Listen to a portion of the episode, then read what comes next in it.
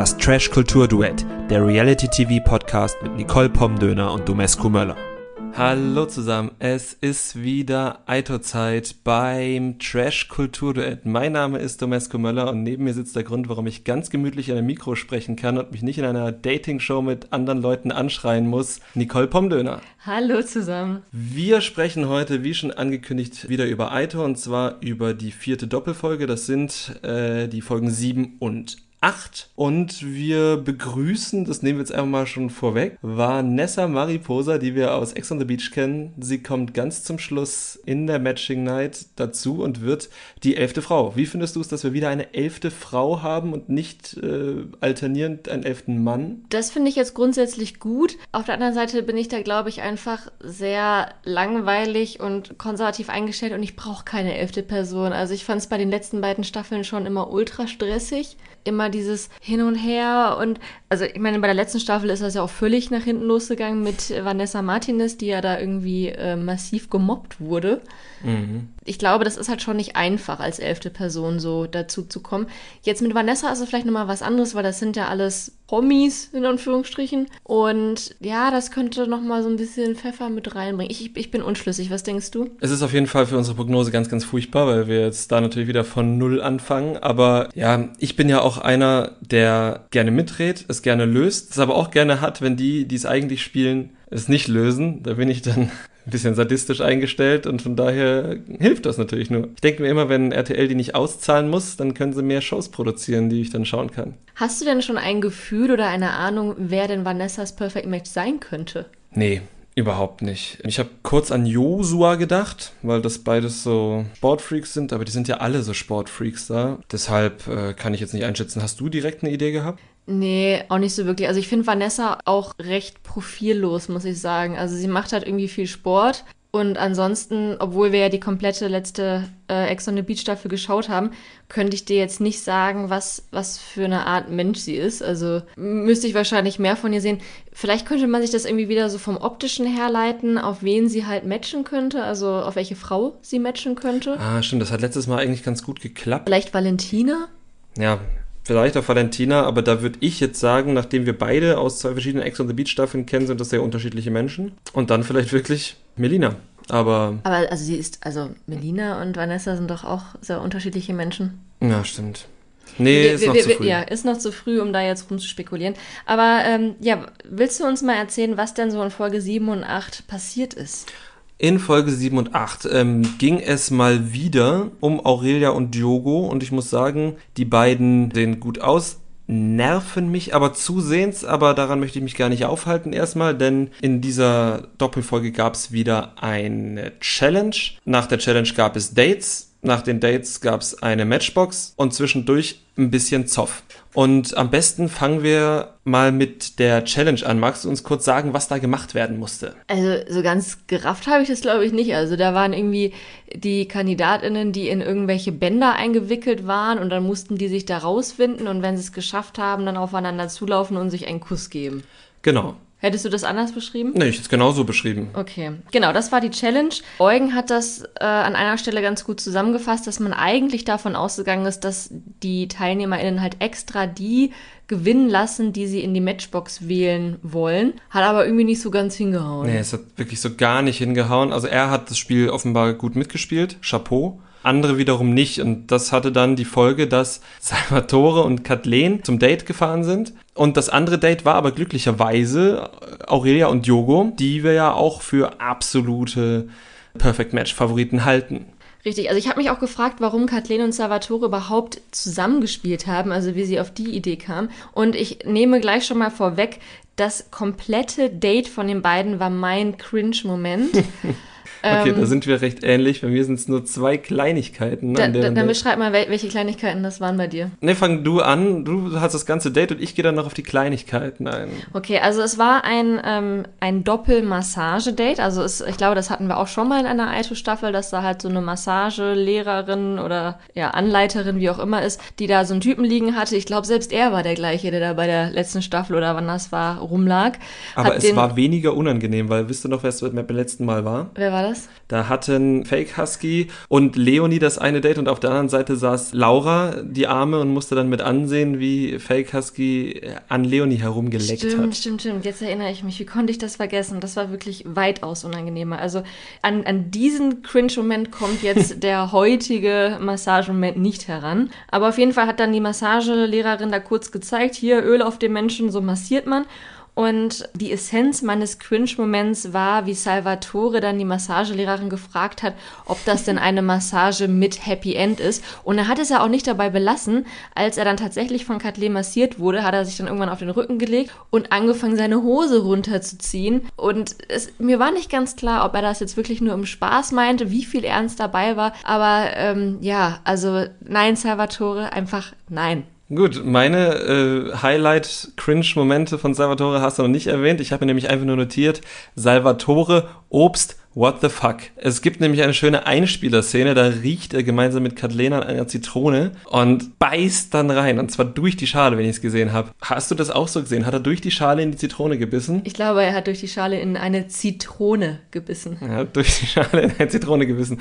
Finde ich Interessant, finde ich gut. Ich hätte ihn gerne auch mit der Ananas gesehen, die es diesmal beim Date allerdings nicht gegeben hat. Wie fandest du es denn, als er dann beim Date, wo sie dann irgendwie schon auf ihrer Picknickdecke lagen, Obst, ich glaube, es waren irgendwie, ähm, das waren irgendwelche Beeren, Brombeeren oder so, in den Mund genommen hat und in den Mund der unter ihm liegenden Kathleen gespuckt das hat? Das ist Obst 2, ja genau. Johannisbeeren waren es, glaube ich, wenn ja. ich mich ganz getäuscht habe, hat er dann in den Mund von Kathleen gespuckt. Und ja, ich weiß nicht, Salvatore, ist das, ist das sexy? Ist das so die Reality-TV-Version von sich gegenseitig mit Weintrauben füttern? Ja, vielleicht. Wobei wir schon im Reality-TV Weintrauben füttern gesehen haben. Ich habe es einfach wirklich nicht verstanden. Also das mit der Zitrone vielleicht noch. Salvatore, wenn du das vielleicht mit einer Ananas oder einer Wassermelone tun könntest, fände ich das ganz nett. Ansonsten, ja, das mit dem Spucken fand ich nicht so schön. Du bist, du bist keine Krähe. Das kann man, glaube ich, so unterschreiben. Genau, ja, aber dann hier, hier Picknick, Füttern, bla bla bla, ernste Gespräche, auch bei Aurelia und Jogo. Du hast es gerade schon äh, vorhin einmal angedeutet, dass es bei den beiden auch sehr, wieder sehr viel Diskussion gab. Und obwohl ich ja hier ein äh, bekannter Aurelia Groupie bin, muss auch ich sagen, dass mir dieses ganze Rumdiskutiere und hin und her inzwischen auch so ein bisschen auf die Eier geht, auf die Eierstöcke. Die kriegen halt doch ein bisschen zu viel Sendezeit. Also ich würde auch gerne mal ein bisschen was von anderen Couples sehen. Und damit meine ich dann auch nicht Melina und Tommy, sondern mhm. wirklich mal so ganz andere Couples. Es dreht sich wirklich sehr, sehr viel im Kreis. Also bei beiden jetzt angesprochenen Couples. Das macht jetzt nicht unbedingt halt den Spaß meines Lebens, muss nee, ich sagen. Nee, und also es wirkt halt auch so, als würde Aurelia jeden Tag die Diskussion suchen. Ich glaube, ganz so ist es nicht. Also ähm, sie hat ja auch schon geäußert, dass sie halt irgendwie Angst hat, dass er sie jetzt so wie Henrik dann einfach gegen eine andere austauscht. Und ich glaube, die Angst ist auch nicht ganz unbegründet, denn man hat ja auch gehört, wie er schon gesagt hat, oh ja, ich will auch noch andere kennenlernen, bla bla bla. Es reicht dann halt irgendwie mal so ein bisschen. Ne? Also die können das ja gerne ausdiskutieren, aber wir müssen da jetzt nicht immer dabei sein. Genau, das ist doch immer das, was äh, Reality-TV-Darsteller sagen. Da wird 24 Stunden gefilmt, da wird doch irgendwas anderes dabei sein als das hundertste sich im Kreis drehende Gespräch von Aurelia und Yogo. Wir sehen gerne Szenen von Aurelia, wir sehen auch gerne Szenen von Diogo. Ich finde Diogos Hemd auch sehr schön, aber bitte nicht mehr dieses Thema. Genau, ich muss aber trotzdem noch einmal betonen, dass ich es grundsätzlich sehr, sehr schön finde, dass Aurelia halt wirklich immer sehr schnell mit, mit sehr ehrlichen, hundertprozentigen Gefühlen dabei ist und dass sie jetzt gar nicht erst versucht, vorsichtig zu sein oder irgendwie sich oder anderen was vorzumachen, sondern sie verknallt sich und dann steht sie halt auch dazu. Und das finde ich eigentlich ganz schön. Und gerade auch im echten Leben, finde ich, könnte es davon ruhig mehr geben, wenn Leute halt eben nicht diese Spiele spielen von wegen, hm, ich antworte ihm jetzt mal drei Tage nicht, um mich irgendwie interessant zu machen. Nee, Aurelia sagt halt, wie es ist. Also das finde ich grundsätzlich sehr schön. Aber ja, vielleicht passen sie dann doch irgendwie nicht so ganz zusammen oder irgendwie. Nee, das All-In-Gehen gefällt mir halt auch. Das wirkt halt auf jeden Fall aufrichtig und das kann man schippen. Dann kamen wir, dann kamen beide vom Date zurück. Genau, Aurelia und Jogo wurden dann ja auch in die Matchbox gewählt. Möchtest du einmal erzählen, was dann passiert ist? Ja, möchte ich. Erstmal möchte ich anmerken, dass es eine hundertprozentige Entscheidung war, zumindest was wir gesehen haben. Alle haben Aurelia und äh, Diogo gewählt. So, und dann kam Sophia Tomalla und hat einen ordentlichen Batzen Geld fürs Verkaufen angeboten. Und ähm, zwar 70.000 Euro. Von 180.000 ging das Ganze dann auf 250.000 hoch. So viel gab's offenbar noch nie als Gewinnsumme bei Are You the One. Und da sind, und ich lüge jetzt nicht, alle ins Grübeln gekommen. Oder siehst du das anders? Würde ich auch so sagen, ja. Da wurde rumdiskutiert, da ein paar Leute haben es sich gar nicht mehr einkriegen können vor Freude. Wir wissen natürlich auch nicht, wie das geschnitten war, ob danach nochmal Leute was nicht gesagt haben, aber wir haben gesehen, dass Salvatore, Kathleen, Josua und auch noch ein paar andere durchaus hellauf begeistert von den 70.000 Euro waren und durchaus geäußert haben, dass äh, verkauft werden sollte. Ähm, die Entscheidung lag aber nicht bei diesen dreien, die jetzt ich aufgezählt habe, sondern, und du hattest es in der letzten Woche schon prophezeit, würde mit Sicherheit Valentina vor diese Entscheidung gestellt und Valentina hat die Entscheidung auch getroffen und sie hat verkauft. Valentina hat verkauft und äh, hat sich damit auch durchaus sicher gefühlt, weil zumindest im Schnitt kam es so an, dass von den 16 Leuten, die da, oder von den 15 Leuten, die da um sie herum saßen, locker fünf bis sieben bis acht vielleicht sogar durchaus auch den Eindruck gemacht haben, als hätten sie gerne verkauft. Oder siehst du es anders? Würde ich genauso sehen und äh, umso kurioser war es dann, als Valentina, nachdem sie dann diese Entscheidung getroffen hat, einfach dermaßen angefeindet wurde, wirklich von allen Leuten, außer ich glaube von Jill und Jackie. Ja. Und ansonsten auch Josua, auch Salvatore, die halt vorher noch ganz, ganz laut gerufen haben, safe, verkaufen. Auch die waren dann plötzlich Anti-Valentina. Ich meine, die waren schon immer alle Anti-Valentina, aber jetzt auch in dieser spezifischen Situation. Das war dann irgendwie ein bisschen unauthentisch. Genau, ich muss auch sagen, also Valentina hat sich da benommen wie die sogenannte Axt im Wald, sagen wir Almans. Kann verstehen, dass die Leute genervt von ihr sind, aber in dieser Situation hat sie einfach eine Entscheidung getroffen, die, also wie gesagt, der Schnitt hat uns das so dargelegt, als wäre etwa die Hälfte der Gruppe dafür gewesen, auch zu verkaufen. Was hättest du denn gemacht? Hättest du verkauft? Nein, nie im Leben. Ich verkaufe nicht. Da bin ich vielleicht auch Schisser, aber ich verkaufe nicht. Nie im Leben. Also ich will doch erstmal wissen, was ist, wenn ich jetzt ganz viele Sachen schon sicher habe, ja? Und dann weiß ich nach der sechsten Show schon, was es ist, dann verkaufe ich die nächsten vier Entscheidungen. Aber äh, ich verkaufe doch nicht, bevor ich irgendwas weiß. Und gerade weil Aurelia ja so emotional so an Diogo hängt, würde sie nie jemand anders wählen. Außer man weiß, dass sie zusammen sind oder man weiß, dass sie nicht zusammen sind. Aber zum Beispiel Aurea ist wirklich sehr in diesem Game drin im, im Diogo-Game und nicht im Are You the One-Game zum Beispiel. Ja, Sophia Tomala hat das ja auch sehr klug gemacht. Sie hat ja auch nicht nur gesagt, hier, ihr kriegt jetzt 70.000 Euro, das sind dann 250.000, sondern auch noch gesagt, das ist dann eine Viertelmillion. Und ich glaube, das war dann halt so ein, so ein Keyword, der dann bei manchen auch wirklich den Schalter umgelegt hat, weil die ja auch dann in der Situation, glaube ich, manchmal nicht so ganz abstrahieren können, dass nicht jeder von denen eine Viertelmillion bekommt, sondern dass sie sich das dann eben teilen und dass sie vorher auch noch einiges an Geld verlieren, höchstwahrscheinlich. Und und nicht als reiche Menschen da rausgehen werden. Also zumindest nicht als superreiche Menschen. Ja, ich kann nämlich mal ausrechnen, wie viel das ist. Wenn sie Francesco und Jules weiterhin an der Gewinnsumme beteiligen, was ich nicht weiß, bedeutet eine Viertelmillion Euro für jeden 12.500 Euro statt 10.000. Und war es das jetzt wert? War es das fucking wert. Was natürlich auch ein bisschen merkwürdig war, war, wie sehr Aurelia sich dann da reingesteigert hat, dass sie eben dann nicht diese Matchbox-Entscheidung bekommt. Ich meine, also es war halt, glaube ich, schon ein harter Schlag ins Gesicht, dass die beiden jetzt ja auch nie wieder rein dürfen. Ja. Ne? Also die Konsequenz davon ist schon sehr hart. Die hat Sophia Tomala auch nicht vorher schon gesagt. Nee, das war auf jeden Fall, also äh, hätte ich reklamiert. Ja. Aber also wäre das jetzt 14 so ein, Tage Rückgaberecht. Wäre das jetzt ein Kauf im Internet, hätte ich das reklamiert. Ja.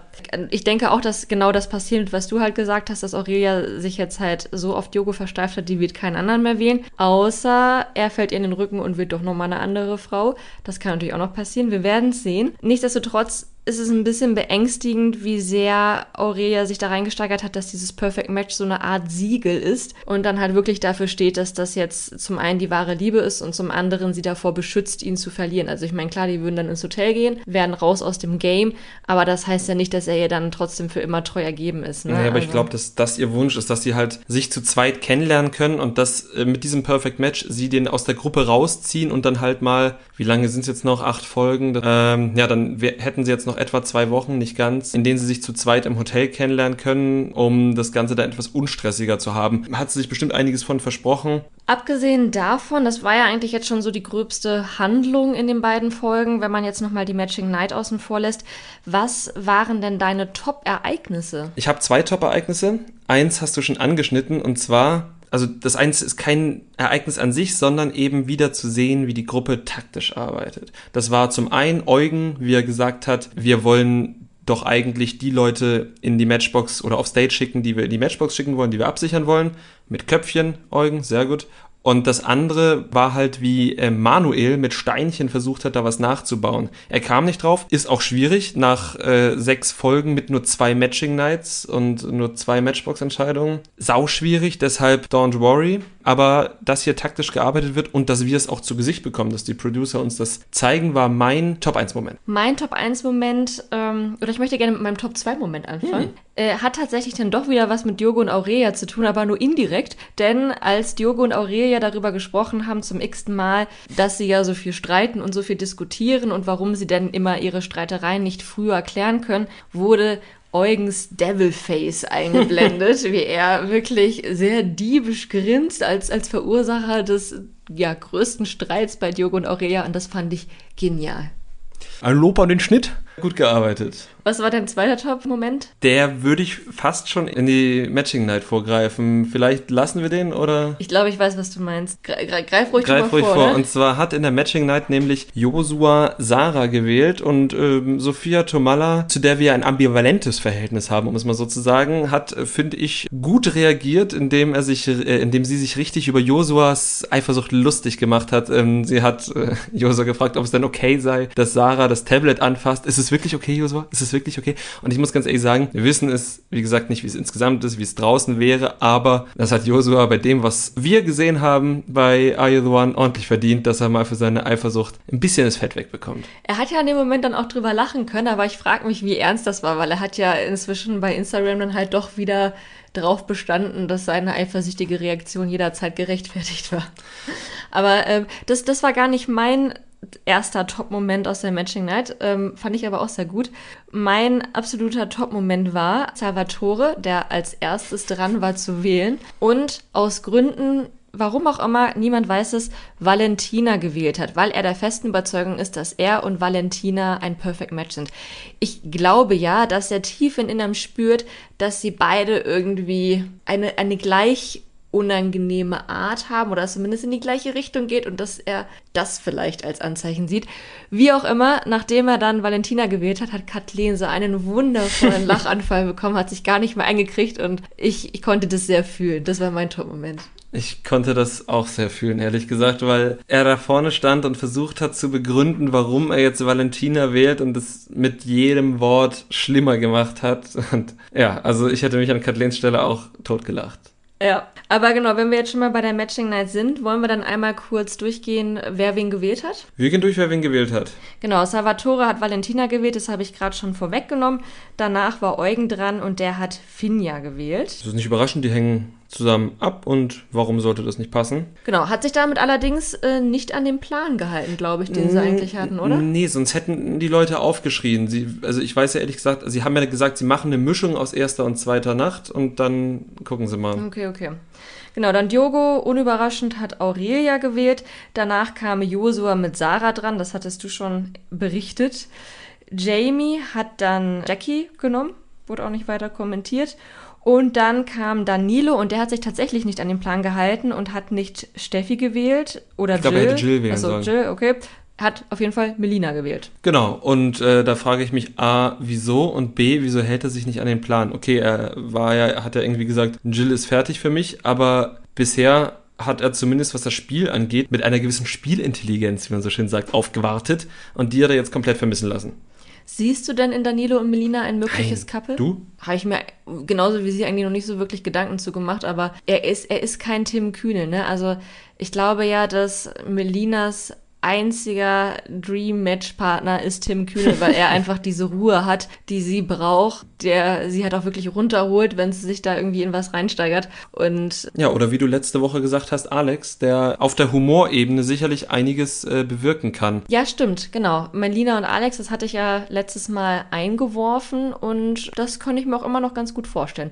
Hoffentlich treffen die beiden sich mal. Als nächstes hatte Manuel Kathleen gewählt. Auch nicht so überraschend, wobei ich mir gewünscht hätte, dass er vielleicht Steffi mal nimmt. Die scheinen sich ja ganz gut verstanden zu haben. Alex war dann als Vorletzter dran, hat dann tatsächlich Steffi gewählt. Hat aber gesagt, er hätte Melina wählen wollen und das hätte ich spannend gefunden. Hm, stimmt. Ja, da sind wir haarscharf dran vorbeigeschraubt. Vielleicht nächstes Mal dann. Ja. Mal sehen. Und ja, Tommy, der dann Restaurante Jill gewählt hat. Genau, und am Ende ging dann auch mit, nein, halt, so weit sind wir noch gar nicht. Denn dann kam ja Vanessa Mariposa, herzlich willkommen. Genau, das Tablet of Terror hat sie reingerufen. Hat sie reingerufen und sie hat dann auch kurz äh, auf Nachfrage von Sophia Tomada damit aufgeräumt. Mit Diogo ging ein bisschen und mit Tommy ging ein bisschen mehr. Oh, sie tat mir so leid, man hat ihr wirklich angesehen, wie nervös sie ist. Ich glaube, es ist halt eh schon wahnsinnig aufregend und, und schlimm von der Nervosität her, wenn du halt in so eine Show reinkommst. Aber wenn du dann noch die Nachzüglerin bist und du weißt, dass da mit Sicherheit so ein bis zwei Leute sitzen, die dich irgendwie jetzt nicht besonders gut finden aufgrund der Vorgeschichte, das ist schon blöd. Und wenn du dann halt noch so, so eine Sophia Tomala da stehen hast, die halt auch wirklich nochmal nachbohrt. Aber das ist ihr Job. Also, da musst du es jetzt mal halt verteidigen, weil wenn, wenn du da jetzt jemanden hättest, der das halt laufen lassen lassen würde. Ja, das stimmt schon, das stimmt schon. Also sie, sie hat das ja schon richtig gemacht, aber ich wäre einfach in dem Moment auch nicht gerne in Vanessas Haut gewesen. Nee. Nee, absolut nicht. Genau, aber ja, wen hat Vanessa denn dann gewählt? Vanessa hat sich Jamie gewählt und deshalb musste Jackie auf die Ersatzbank. Vanessa, Jamie, kannst du dir vorstellen? Ja, wie gesagt, die sind für mich beide noch relativ profillos. Jamie ist halt irgendwie so ein guter Kumpeltyp. Vanessa fand ihn optisch erstmal sympathisch. Also ist nichts, was ich mir nicht vorstellen kann, ist aber auch nichts, was ich mir super gut vorstellen kann. Erstmal würde ich sagen, hat sie jetzt keine komplett falsche Wahl getroffen. Wo wir gerade bei Jamie sind, Jamie und Melina.